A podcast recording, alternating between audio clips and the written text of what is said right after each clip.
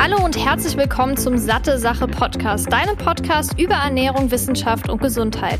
Mein Name ist Laura Merten, ich bin studierte Ernährungswissenschaftlerin und sorge mit Satte Sache dafür, dass Ernährungswissenschaft für alle verständlich wird und du smartere Entscheidungen in Sachen Ernährung triffst. In diesem Podcast spreche ich mal alleine, mal mit führenden Expertinnen und Experten über die wichtigsten Fragen rund um die Ernährung. Viel Spaß! Ich begrüße dich zurück hier zu einer neuen Episode des Satte Sache Podcast. Ich freue mich, dass du wieder eingeschaltet hast.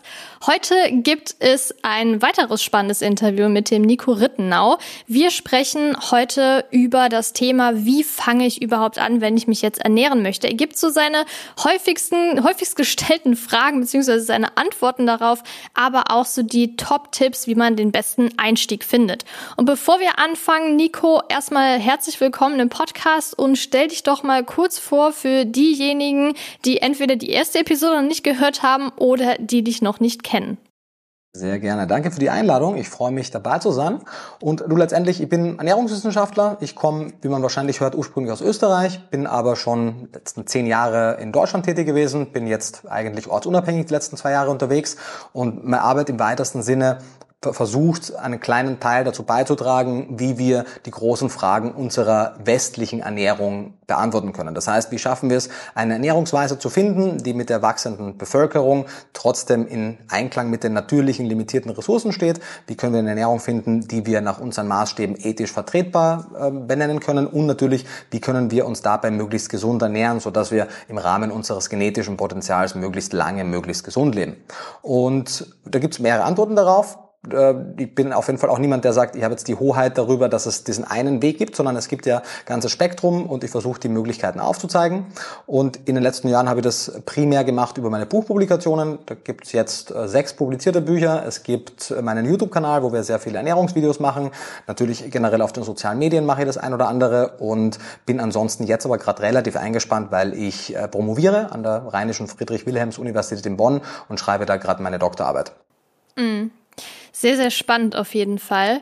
Ich danke dir schon mal für dein ganzes Wissen, das du jetzt hier geteilt hast. Du hast ja auch mit dem Sebastian zusammen das Buch Vegan für Einsteiger geschrieben, das ich sehr, sehr interessant finde. Ich habe ja auch endlich vegan als vier äh, Wochen Einsteigerprogramm geschrieben.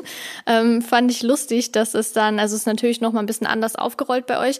Aber was sind denn so, weil du ja sehr, sehr stark in dieser veganen Community drin bist und ja auch viel Interaktion ist, auch auf deinen und sowas.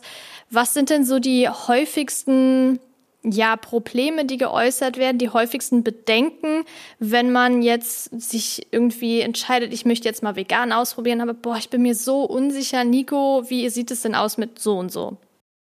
Du, letztendlich ist es meistens auf, also welche genauen Fragen kommen, ist dann ein bisschen davon abhängig, wie tief die Personen in einzelnen Themen drinstecken, aber grundsätzlich ist es meistens assoziiert mit, ich esse jetzt gewisse tierische Lebensmittel nicht mehr, woher kriege ich denn jetzt die Nährstoffe? Also ganz plakativ, Nico, ich esse keinen Käse und keine Milchprodukte, kriege ich denn jetzt noch genügend Kalzium für gesunde Knochen? Mhm. Nico, ich esse keinen Fisch mehr, kriege ich denn genügend Omega-3 für äh, meine Herz- und Hirngesundheit? Ich esse kein rotes Fleisch mehr, kriege ich denn genug Eisen, Zink und andere Mineralien? Und so weiter und so weiter. Das sind äh, häufige Argumente oder häufige Befürchtungen von Menschen, die zum grundsätzlich einmal auch berechtigt sind, weil das ist ja auch wichtig zu verstehen, wenn ich Tierprodukte aus der Ernährung streiche und ich nur quasi die Beilagen esse, habe ich ein Problem. Das heißt, ich muss meine Ernährungsweise insgesamt neu denken, mhm. aber es ist natürlich möglich, wenn man es gut plant. Das ist eine Sache. Und auf der anderen Seite ist es die, die Schwierigkeit von vielen Menschen, gerade am Anfang, die, diese Vielzahl an, an Empfehlungen, an Tipps, an Tricks irgendwie in den Alltag zu integrieren.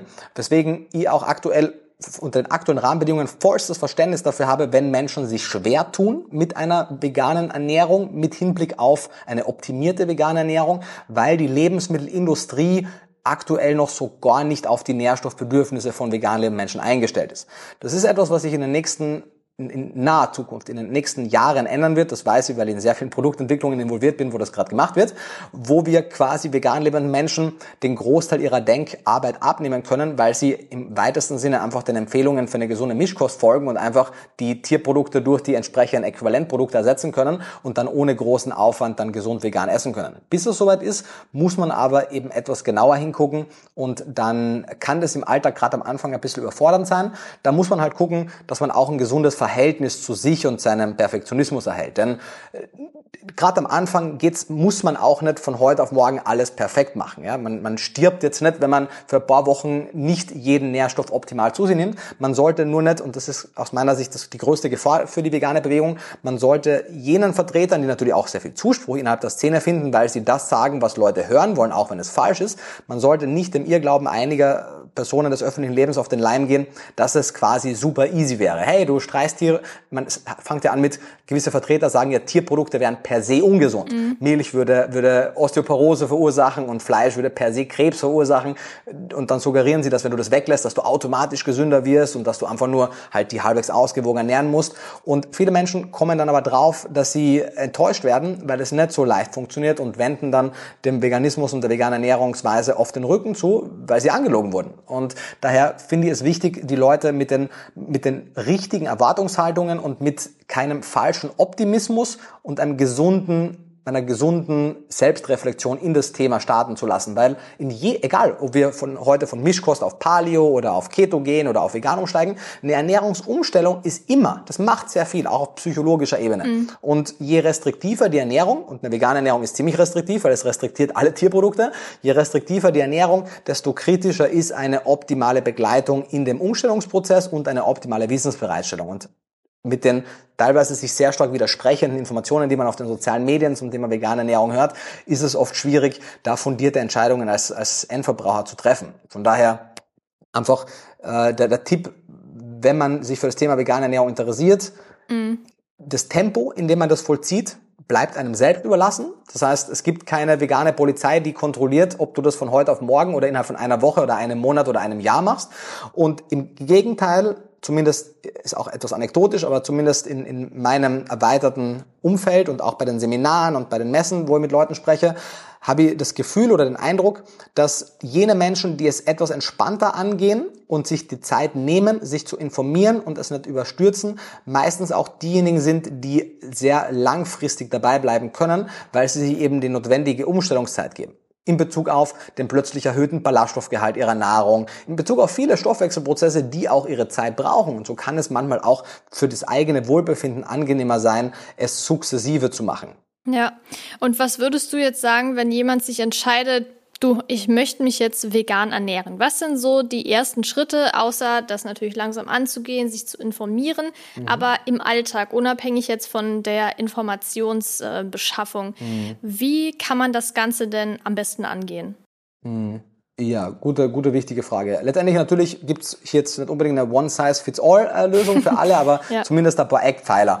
Um sich möglichst einfach zu machen, was die Nährstoffbedarfsdeckung angeht, wird man sich ganz einfach einen für vegan lebende Menschen optimierten Multinährstoff holen. Der wird dann alle potenziell kritischen Mikronährstoffe abdecken und man muss sich dann keine so genauen Gedanken darüber machen, ob ich jetzt genug Eisen, Zink, Selen, Jod und dieses und jenes bekomme, sondern man weiß, man nimmt diesen Nährstoff, das sind 20, 30, 40 Cent pro Tag und damit ist man da wunderbar abgedeckt.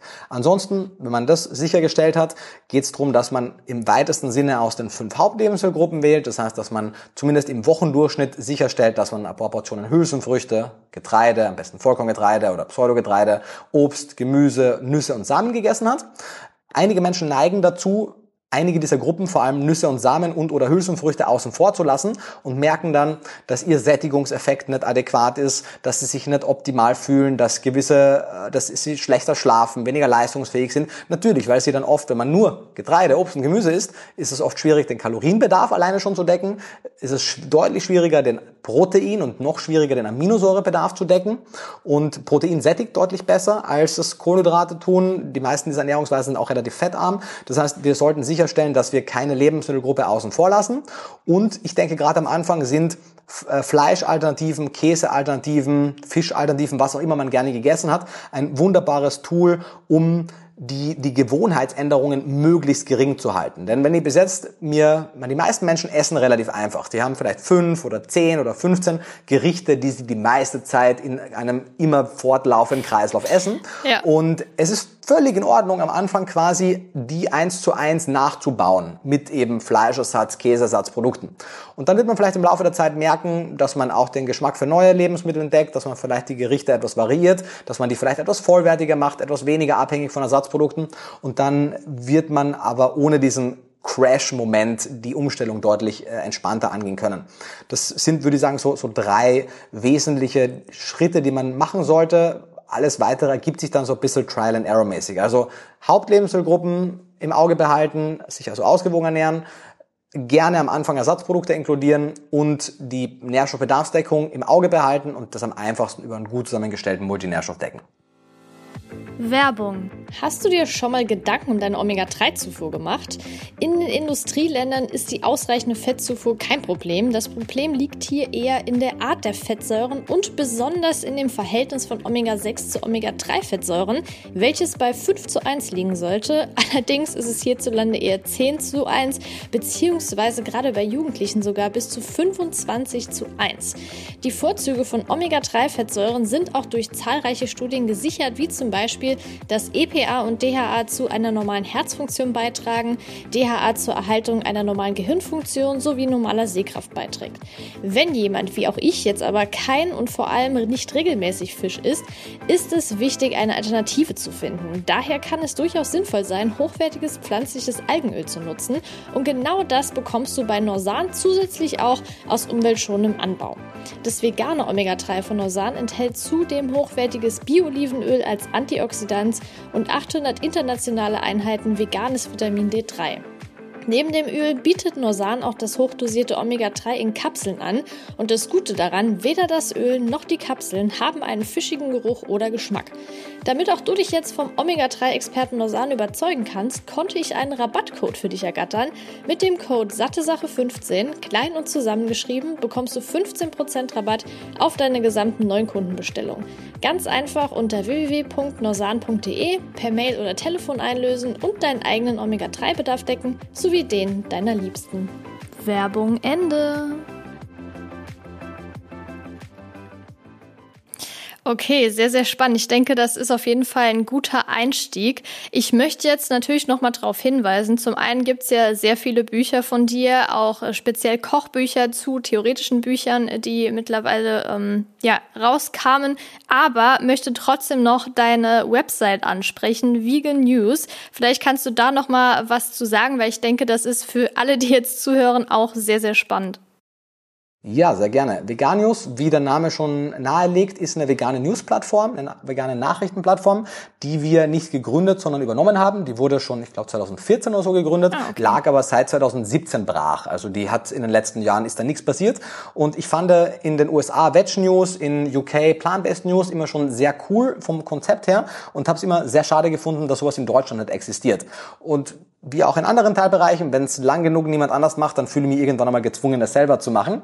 Und habe das dann äh, Ende des letzten Jahres gemeinsam mit meiner Lebensgefährtin übernommen und bin dann im September, äh, im September, im Januar, ziemlich genau einem Jahr, sind wir dann mit den ersten Beiträgen auf Instagram online gegangen und im März ist dann die Webseite online gegangen. Und die Idee von Veganius ist zum einen, sowohl auf der Webseite als auch auf Social Media, alle wichtigen Neuigkeiten rund um das Thema veganes, veganes Leben, veganes Essen, sowohl Produktneuheiten, politische Entwicklungen, globale Entwicklungen äh, zusammenzufassen, dass man einfach mit einer Plattform auf dem neuesten Stand ist. Auf der anderen Seite hat die Plattform mittlerweile mit über 700 äh, kostenfrei zugänglichen veganen hochwertigen Rezepten aus Kochbüchern die, glaube ich, deutschlandweit größte Rezeptsammlung, äh, wo man quasi zu allen Themen Rezepte findet. Und das, der dritte Teil ist noch im Aufbau befindlich, gibt es einen Blog mit Ernährungs, vor allem Ernährungsartikeln, aber auch anderen Artikeln rund um das Thema veganes Leben.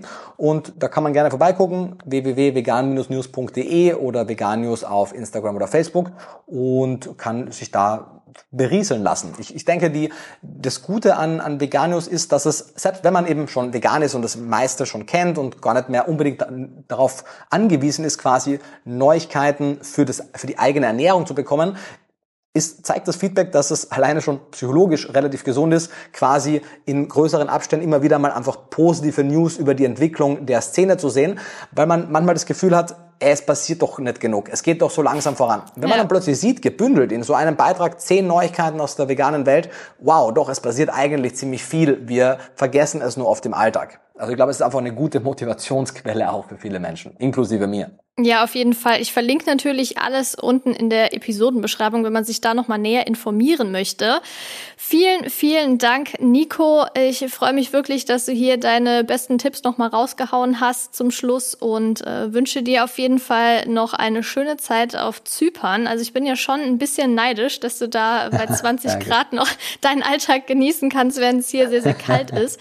Aber ähm, ja, ich bin auf jeden Fall gespannt. Die Plattform wächst ja weiterhin. Wir werden auch mit Sicherheit in weiter, äh, weiterhin noch sehr viele neue Dinge von dir hören. Ich wünsche dir auch noch viel Erfolg bei deiner Promotion. Und äh, ja, würde sagen, bis ganz bald. Danke für die Einladung. War mir eine große Freude. Natürlich auch an alle Hörer, Hörerinnen die Empfehlung, deine Bücher sich anzugucken. Finde ich auch äh, beide sehr, sehr cool und freue mich dann auf eine Fortsetzung irgendwann in der Zukunft. Mach's gut. Mach's gut. Ciao.